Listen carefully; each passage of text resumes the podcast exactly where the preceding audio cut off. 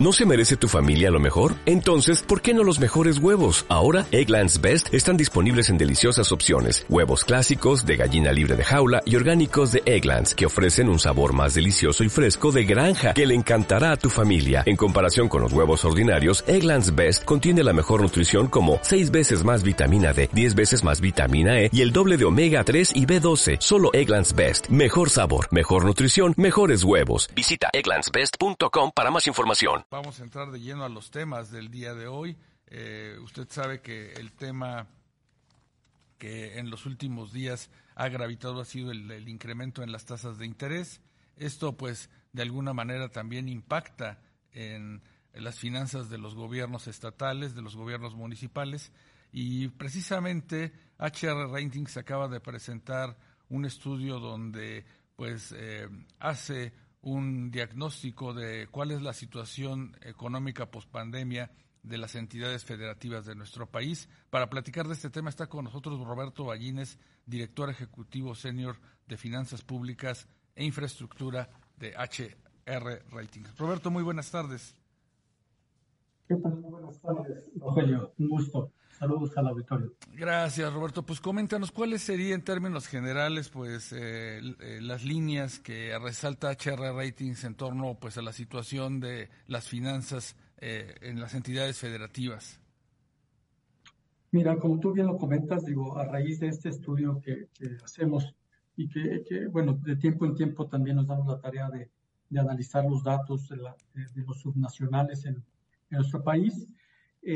como un resultado general, como tú bien comentas, podemos identificar que alrededor de 11 entidades de la República Mexicana ya se encuentran hoy por hoy por arriba de la actividad, por así decirlo, prepandémica, eh, y el resto, el resto se encuentra en esta trayectoria de recuperación.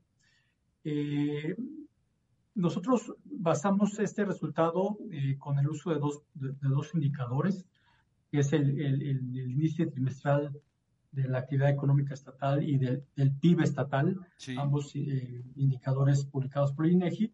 Y te platico rápido un poco las conclusiones más, más, más, más relevantes, ¿no? Como bien decía, pues eh, con relación al ITAE, eh, tomando en consideración el 2018, 11 entidades ya se encuentran por arriba. Ahora, es importante decir que a estas entidades en promedio les ha costado eh, o les tomó entre cinco y nueve trimestres para alcanzar esos niveles de la actividad económica. Ahora bien, eh, hablando de las entidades, podemos identificar dos grupos eh, que, sobresalen del resto y, unos tienen que ver aquellos que están en la zona norte, digamos aquellos que tienen una, una posición geográfica pegada a, nuestro socio comercial de Estados Unidos, eh, por mencionar Baja California, Chihuahua, Nuevo León y Sonora, y otro, eh, otro gran grupo en los estados del sureste. ¿no? Estamos hablando de estados como Tabasco, Chiapas, Oaxaca. ¿no? Esto, insisto, eh, medido a través del índice trimestral de actividad económica de los estados. Entonces, creo que es importante resaltar esta gran diferencia de los estados del norte, de los estados del sur. Hay, por supuesto, otro, otro, otro estado que es Jalisco y Sinaloa, que es, digamos, que no pertenecen a estas zonas, pero sí, han, sí se han recuperado. Y mencionar que los estados del Bajío y, y los estados de, de, la zona centro están todavía en este, en este proceso de recuperación, Rogelio. Sí, digamos de que ha sido una recuperación desigual la que ha observado pues la economía vista desde la perspectiva de, los estados, de las entidades federativas. Y eh, dentro de estas estadísticas que están ustedes revisando, Roberto, ¿cuáles serían, digamos, que en estos momentos los estados más dinámicos? Mira, eh, se puede mencionar que el estado de Baja California es, un estado que ya hoy por hoy se encuentra, digamos, medido con respecto a su PIB eh, estatal, ya en un 100.4 por arriba del PIB que registró en 2019. Otro caso interesante es el caso de Tabasco. De hecho, es el estado que más, digamos, más ha sobrepasado este nivel del PIB de 2019 con 111%.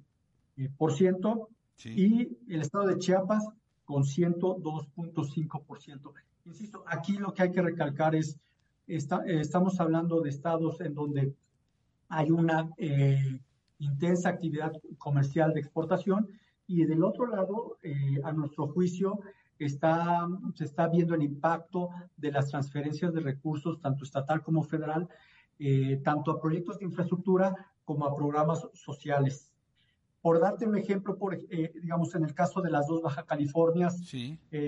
Rogelio, yo te comentaba, el estado de Baja California hoy por hoy está 104.2%, ya digamos por arriba de su nivel prepandémico, en comparación con Baja California Sur, que está 88.8, ¿no? Y mucho tiene que ver, digamos, eh, eh, eh, el, tema de la vocación económica de cada una de las entidades, ¿no? Claro.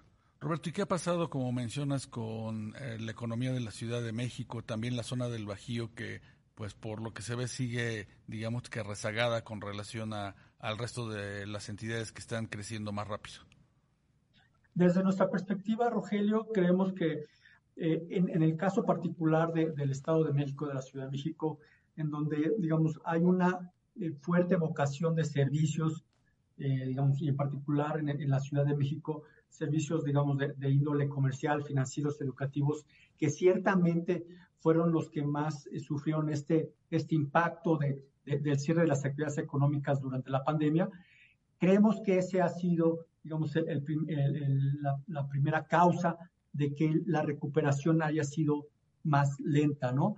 Eh, por, por el contrario, en el caso del, del, Bajío, en donde si bien hay una industria o un sector industrial eh, bastante importante, mucho, digamos, está ligado al tema automotriz, al tema de, de, proveeduría a este sector, que, que, como, como tú bien sabes y el auditorio seguramente lo tiene en mente, ese tema de, de la ruptura de las cadenas de suministros, de, que no haya una gran oferta de microchips, creemos que haya sido eh, eh, o es uno de los elementos que ha haciendo más, más lento este proceso de recuperación para estados como eh, Aguascalientes, como Guanajuato en particular. Efectivamente. Y en el grupo de los estados que están, digamos que más rezagados en esta actividad económica, ¿cuáles se podrían mencionar, Roberto? Mira, eh, particularmente puedo mencionar, estaríamos hablando del estado de Campeche, que es el estado eh, más rezagado en, como producto de nuestro análisis. De hecho, está a 80.65%, digamos, en el avance, si consideramos que si, llegan al 100 están recuperando su actividad en 2019, es el estado de Campeche. Y estados como Baja California Sur, que pues tienen una vocación muy turística, no tienen, digamos, una, un, entramado económico industrial muy fuerte, y Aguascalientes, que está eh, en el Bajío, ¿no? Otros estados que también se encuentran en el centro, como el estado, en el caso de Puebla, o el estado de Coahuila, Rogelio. Sí. Finalmente, Roberto, temas que en estos momentos pues están en un debate intenso, eh, el tema de la relocalización eh, ¿Cómo consideras que podrían impactar a la actividad económica, sobre todo en la parte norte del país? Ciertamente, digo, aquellos estados que han aprovechado a su favor este, estos temas, en particular el tema de la relocalización industrial, pues sí han, tenido este impulso para, para recuperar los, los, niveles de actividad económica, ¿no?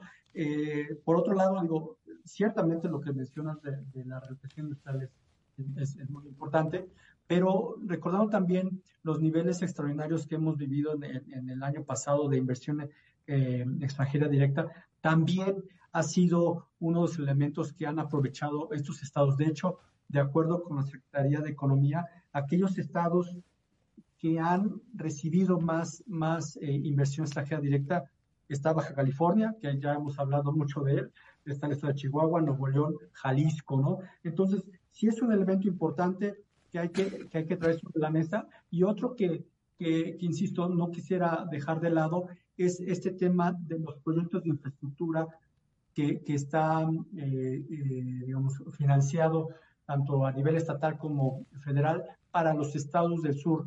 La verdad es que sí se ve eh, digamos, una recuperación sobresaliente, particularmente en el estado de Tabasco.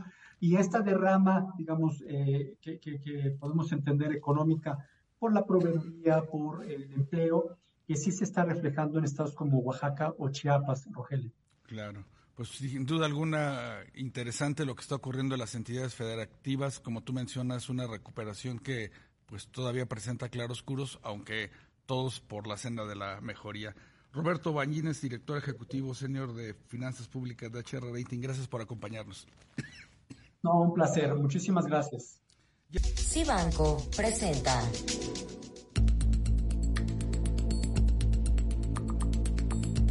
Le hemos comentado que pues la nota distintiva en los mercados en este inicio de 2023, en enero y por supuesto lo que de febrero, ha sido una enorme fortaleza de nuestra moneda el tipo de cambio pues está ya en niveles que no se veían desde hace cinco años. Y la pregunta es eh, si en el corto plazo podrá tocar pues los 18 pesos el, el, dólar interbancario. ¿Y qué le parece si se lo preguntamos a Manuel Somoza, presidente de estrategias de Cibanco? Manuel, ¿cómo estás? Muy buenas tardes. Rogelio, qué gusto saludarte. Un gusto para mí, Manuel, eh, platicar contigo. ¿Cómo ves el tema del mercado cambiario? Algunos, eh, digamos que operadores, pues ya lo ven más cerca de los 18 pesos. ¿Será posible? Mira, no me atrevo a decir que no. Es posible, no creo que aguantar ahí. Yo creo que está en los niveles más bajos. Lo que sí te digo es que mi mejor proyección es que en diciembre lo vamos a ver, pues no arriba de 20, ¿no? Sí. Entonces, eso me lleva a una primera reflexión. Yo prefiero tener pesos y invertirlos al 11% que dólares que me van a dar un rendimiento del 4% en el mejor de los casos. Y que si bien me va, en diciembre los voy a redimir a 20. Pero no hay razones fundamentales para pensar que el peso se va a devaluar por encima de esta cifra. Hoy me gustan más los pesos que los dólares. Claro, como mencionas, el tema de las tasas de interés seguirá gravitando en la mente de los inversionistas. Hay que aprovechar las tasas en pesos, pero también en Estados Unidos ven incrementos adicionales. Goldman Sachs eh, comentaba el día de hoy que ve un aumento de 25 puntos base en junio que se sumaría a lo que se va a dar en marzo y en abril. Sí, así lo veo yo. Yo creo que la tasa en Estados Unidos se puede ir hasta el 5.25, que es lo que tú dices, pero en México se va a ir al once y medio. Es más del doble. Entonces, si haces aritmética, te vas a dar cuenta cómo si piensas en pesos y hoy inviertes en pesos, vas a tener más pesos que si compras dólares y lo redimes en diciembre a 20 pesos. Con otra, los 20 pesos es una probabilidad que se puede dar o no. El 11% es seguro, segurito, ¿no? Claro. Sí, hemos visto las, las subastas extraordinarias que ha hecho Banco de México de valores gubernamentales y como tú mencionas, a plazos incluso mayores a un año, pues están dando este premio de 11%. 11, 11 y medio por ciento. Nosotros tenemos nuestro fondo que invierte en valores gubernamentales, está pagando arriba del 11%. Y como la tasa en México va a seguir subiendo otro poquito, pues te va a pagar cerca, de, cerca del 12%, ¿no? Entonces, oye, hacía muchos años, Rogelio, y tú estás en esto igual que yo desde hace mucho tiempo, no veíamos la oportunidad de invertir en deuda soberana y tener un rendimiento de dos, de dos dígitos. Claro. Oye, Manuel, y para los que nos gusta el riesgo, para los que seguimos volteando al mercado bursátil, hoy pues se registraron nuevos ajustes, no gustó el reporte de Walmart, Home Depot también pues se ve muy cauteloso en su pronóstico de ventas. ¿Ahí qué nos puedes recomendar, Manuel? Mira, a mí la bolsa americana, la bolsa europea y las bolsas asiáticas me encantan. Me encantan para poder obtener un rendimiento en el año de aquí a diciembre de alrededor del 15%. Ahora, ese rendimiento no va a ser en línea recta, va a ser estar sujeto a mucha volatilidad como la que vimos hoy, pero el ajuste, la pérdida tan fuerte que tuvieron los índices el año pasado, a mí me dicen que ya es momento de volver a comprar. Creo que para aquellos que perdieron dinero el año pasado, si se esperan, se van a recuperar en un 70-80%. Y si yo soy un nuevo inversionista, hoy es el momento de comprar. Pero ojo, dos condiciones. Que sea dinero que no voy a necesitar en los próximos 18 meses y que yo entienda lo que quiere decir riesgo. Riesgo quiere decir que puedo eventualmente perder capital y que la manera para recuperarme es manteniendo mi inversión y no vendiéndola si algo que no tengo hoy en el mapa sucede. Claro, el foco estaría, Manuel, en empresas que pues son disruptivas, que tienen mercados prometedores en los próximos años, pero que pues están castigados por las condiciones de, de tasas y de mercado.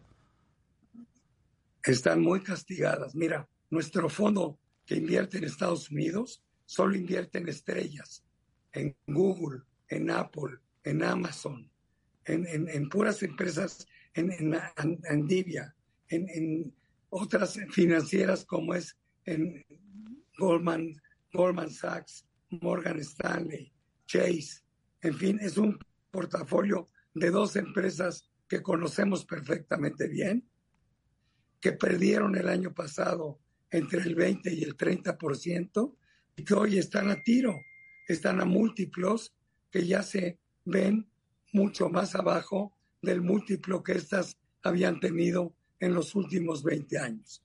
El Fondo Europeo es un fondo más diversificado, más barato que el norteamericano.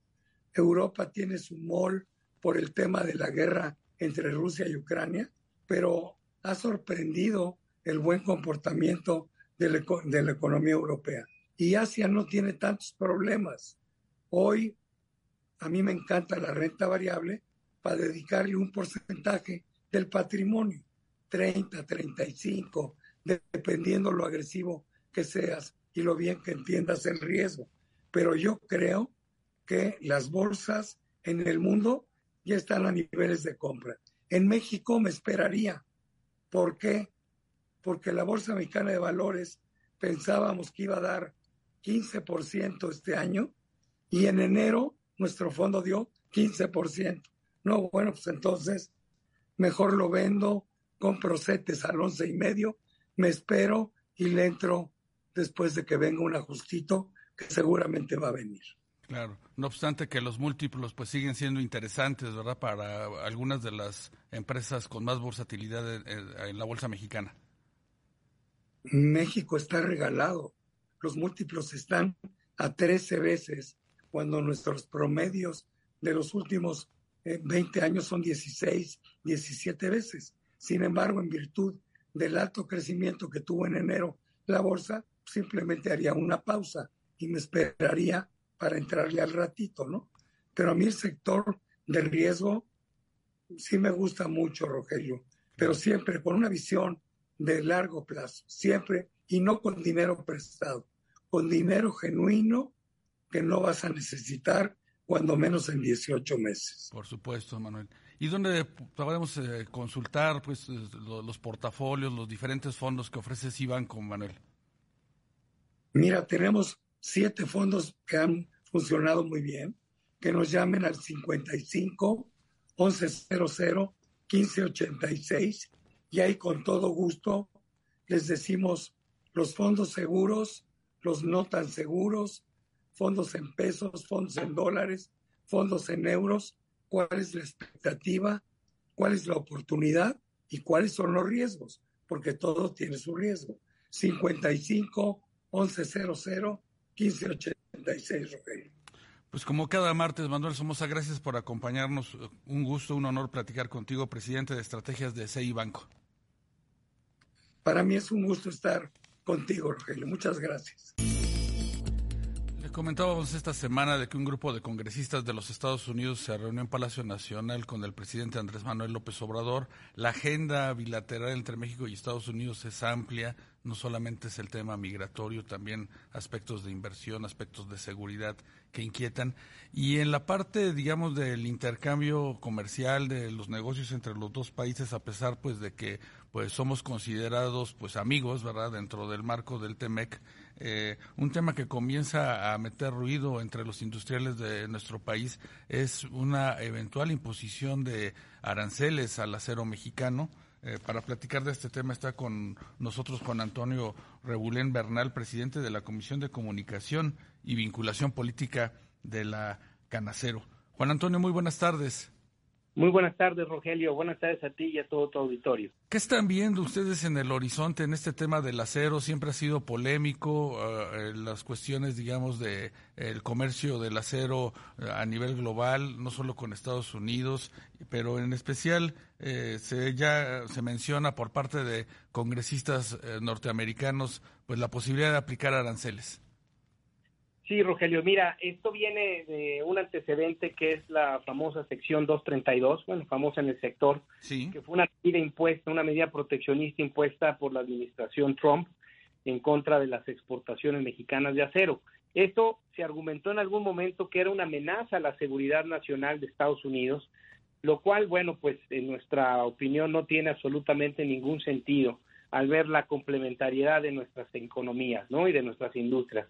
Estados Unidos complementa, por ejemplo, el mercado automotriz mexicano y nosotros complementamos al mercado estadounidense de la autoconstrucción. Y hoy que estamos hablando de cómo fortalecer las cadenas regionales de valor, cómo generar producción y exportaciones a otras partes del mundo con mayor contenido regional, creemos que este tipo de intentos eh, no hacen no hacen lugar, no no no no hacen sentido. Claro, Juan Antonio, ¿qué tipo de acero es el que está exportando México a los Estados Unidos?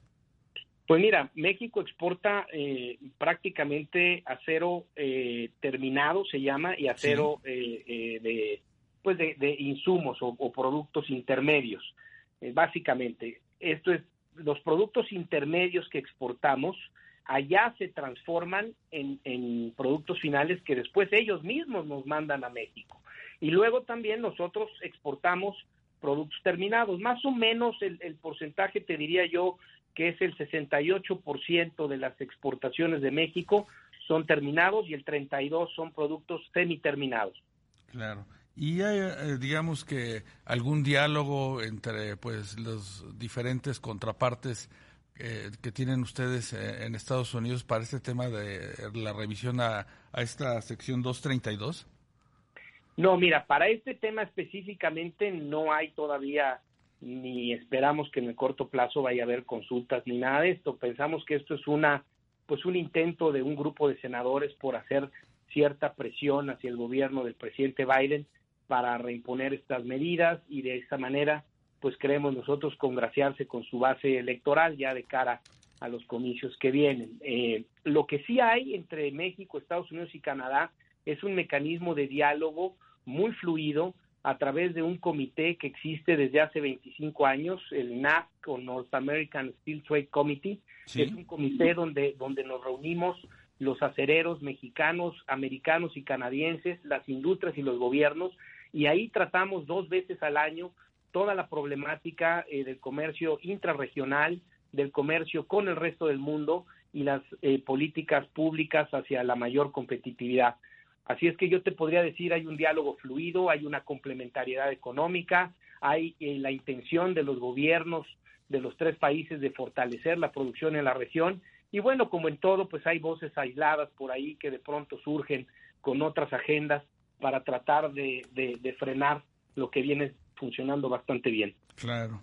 Juan Antonio, eh, siempre que la economía global pues eh, tiene la amenaza de una recesión, eh, pues la industria del acero sufre. Eh, hay excedentes que, pues, de algunos países que se buscan colocar en economías más débiles eh, y esto, pues, bueno, mete mucho ruido a, las inversiones. ¿Tú qué escenarios estás viendo en este 2023 en el tema del acero?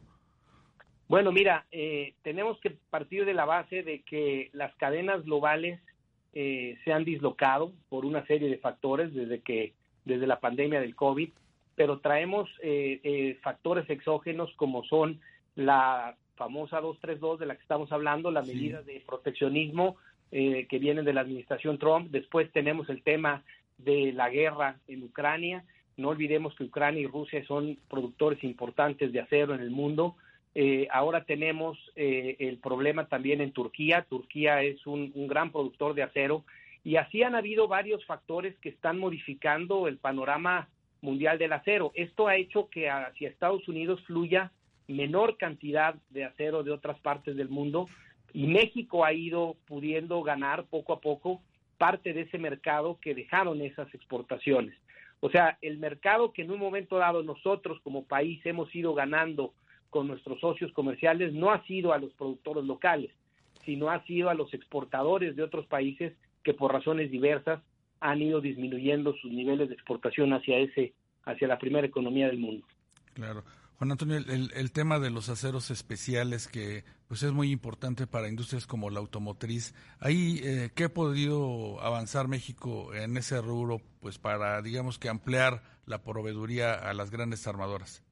Bastante. Yo te diría que en los últimos cinco años la industria mexicana ha crecido sus inversiones, sobre todo en los llamados productos planos, que son productos que van a las industrias como la automotriz o la aeronáutica con aceros especializados. Se han invertido varios miles de millones de dólares en los últimos cinco años en plantas que están en Nuevo León, en el estado de Michoacán, en el estado de, de Coahuila, eh, la capacidad que tiene México hoy y la calidad de producción de acero, me atrevería yo a decir que está al nivel de las mejores del mundo, y no solo por el tipo de acero, sino por un factor que hoy es muy importante, que es la huella de carbono.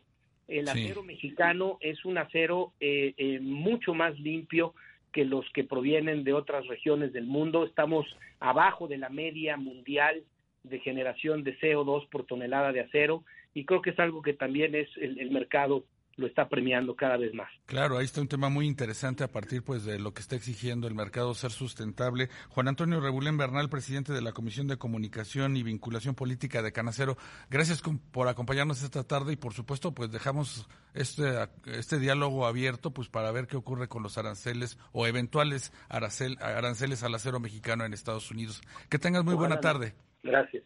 Gracias, gracias. Usted cuando va a comprar un vehículo nuevo, un auto, ¿en qué se fija? Seguramente, por supuesto, en el diseño, en el precio, quizá los colores, ¿verdad? Los modelos que llaman la atención también, la tecnología que viene acompañado también de estos nuevos vehículos, sobre todo en la parte de los eléctricos los, y los híbridos. Pero el tema de, los, de la seguridad está en su mente eh, en el momento de buscar comprar un vehículo nuevo. Probablemente no, pero bueno, para platicar de este tema, de qué está ocurriendo con la seguridad vial y pues eh, la industria automotriz, está con nosotros Daniel Cano, líder del proyecto en seguridad vial de WRI México. Daniel, muy buenas tardes. Buenas tardes, Rogelio. Muchas gracias por la invitación. Daniel, acaban de organizar un foro con, digamos que, analistas, eh, ONGs, por supuesto, eh, representantes de la industria, de niveles, digamos, diversos de gobierno en el tema de la, de la seguridad vial, para revisar este tema de eh, qué está ocurriendo con el parque vehicular de nuestro país. ¿Qué nos puedes comentar al respecto, Daniel?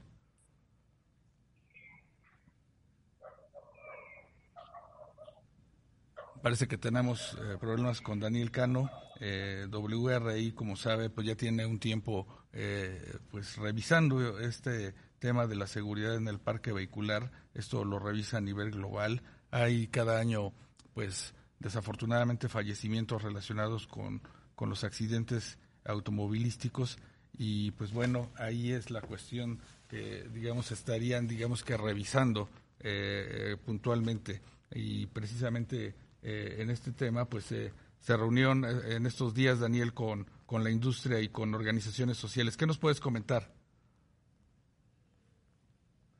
Sí, Daniel, te preguntábamos sobre pues este, este interés que tiene WRI a nivel global y por supuesto en nuestro país para pues hacer énfasis en el tema de la seguridad en el momento de adquirir un vehículo y lo que está haciendo la industria al respecto.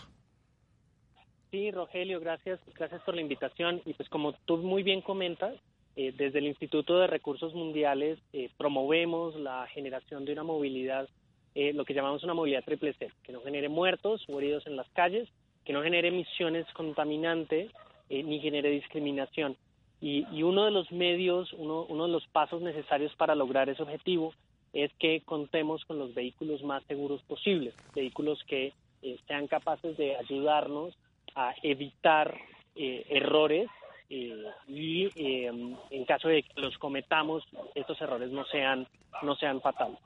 Eh, en el caso mexicano hemos estado analizando la industria automotriz, la disposición eh, de vehículos seguros en el mercado, qué es lo que hay, qué es lo que los mexicanos pueden adquirir eh, y adquieren de manera regular y cómo tanto desde la normatividad como desde la concientización podemos promover que los mexicanos tengan cada vez más y mejores vehículos seguros.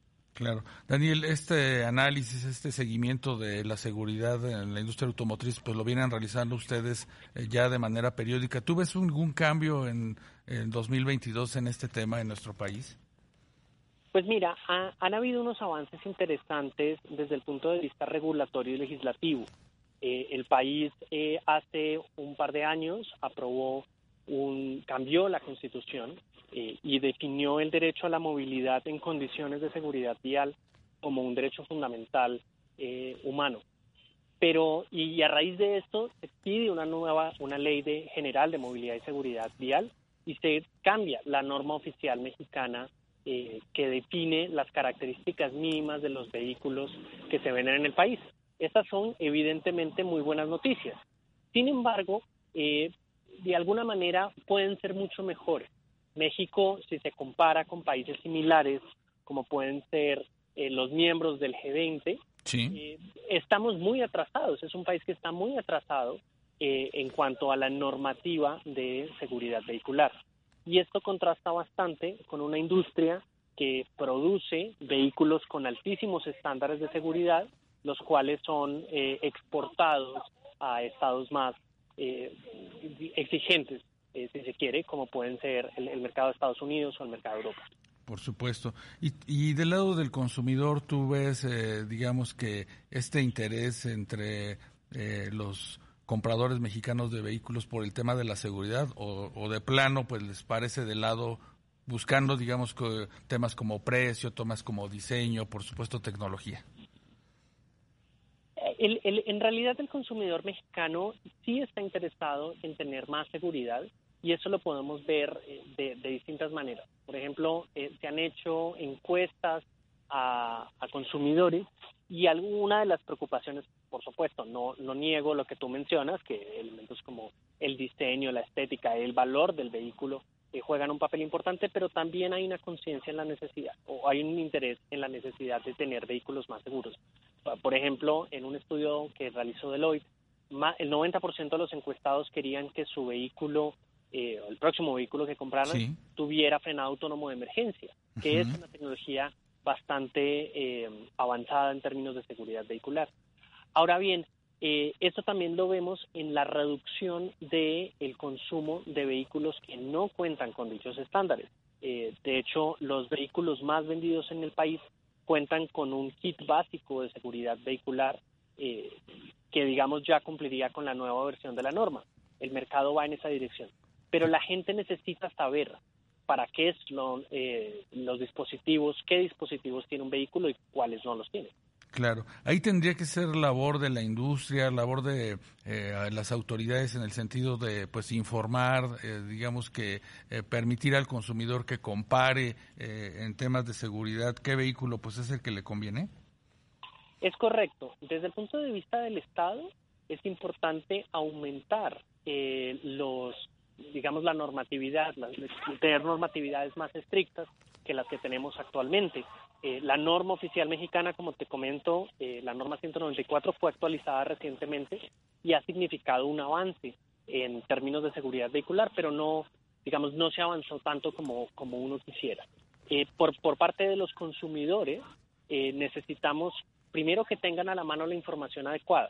Hay algunos, algunas ayudas que se han realizado, como la organización Latinenca realiza pruebas de choque y publica los resultados de las pruebas de choque. Existe una página web que se llama ¿Qué tan seguro es tu auto? que te muestra, eh, digamos, resúmenes de los elementos de seguridad de los vehículos disponibles. Eh, sin embargo, em, también encontramos eh, eh, digamos, necesitamos aumentar la información, necesitamos un etiquetado vehicular que, que haga que, el consumidor realmente tenga esta información en el momento en el que está eh, intentando decidir entre un vehículo y otro. Claro, y, y en el, digamos que en las agencias, en el punto de venta, pues también eh, dar esta información al, al, posible, al potencial comprador de, de un vehículo nuevo, ¿verdad? Es correcto, es correcto. Lo ideal sería poder implementar un, sistema de etiquetado, nada distinto al etiquetado que estamos viendo hoy en día en alimentos, que nos muestra alto en sodio, alto en eh, grasas, alto en azúcares. Eh, igualmente podríamos tener un etiquetado en el que mostráramos que un vehículo cuenta con eh, frenos ABS, que cuenta con airbags, que cuenta con control electrónico de estabilidad, etcétera, este, este tipo de etiquetados ya han sido implementados en otros países como puede ser Colombia, que ya lo, ya lo usa. En, todas las publicidades debe estar esta información. Claro, pues todo un tema sin duda el de eh, adquirir un vehículo nuevo, en qué fijarnos y por supuesto ponderar siempre la seguridad de, del que conduce y de la familia y pues de los que están alrededor de uno. Daniel Cano, líder del proyecto de seguridad vial de WRI, gracias por acompañarnos esta tarde. Gracias a ti por la invitación.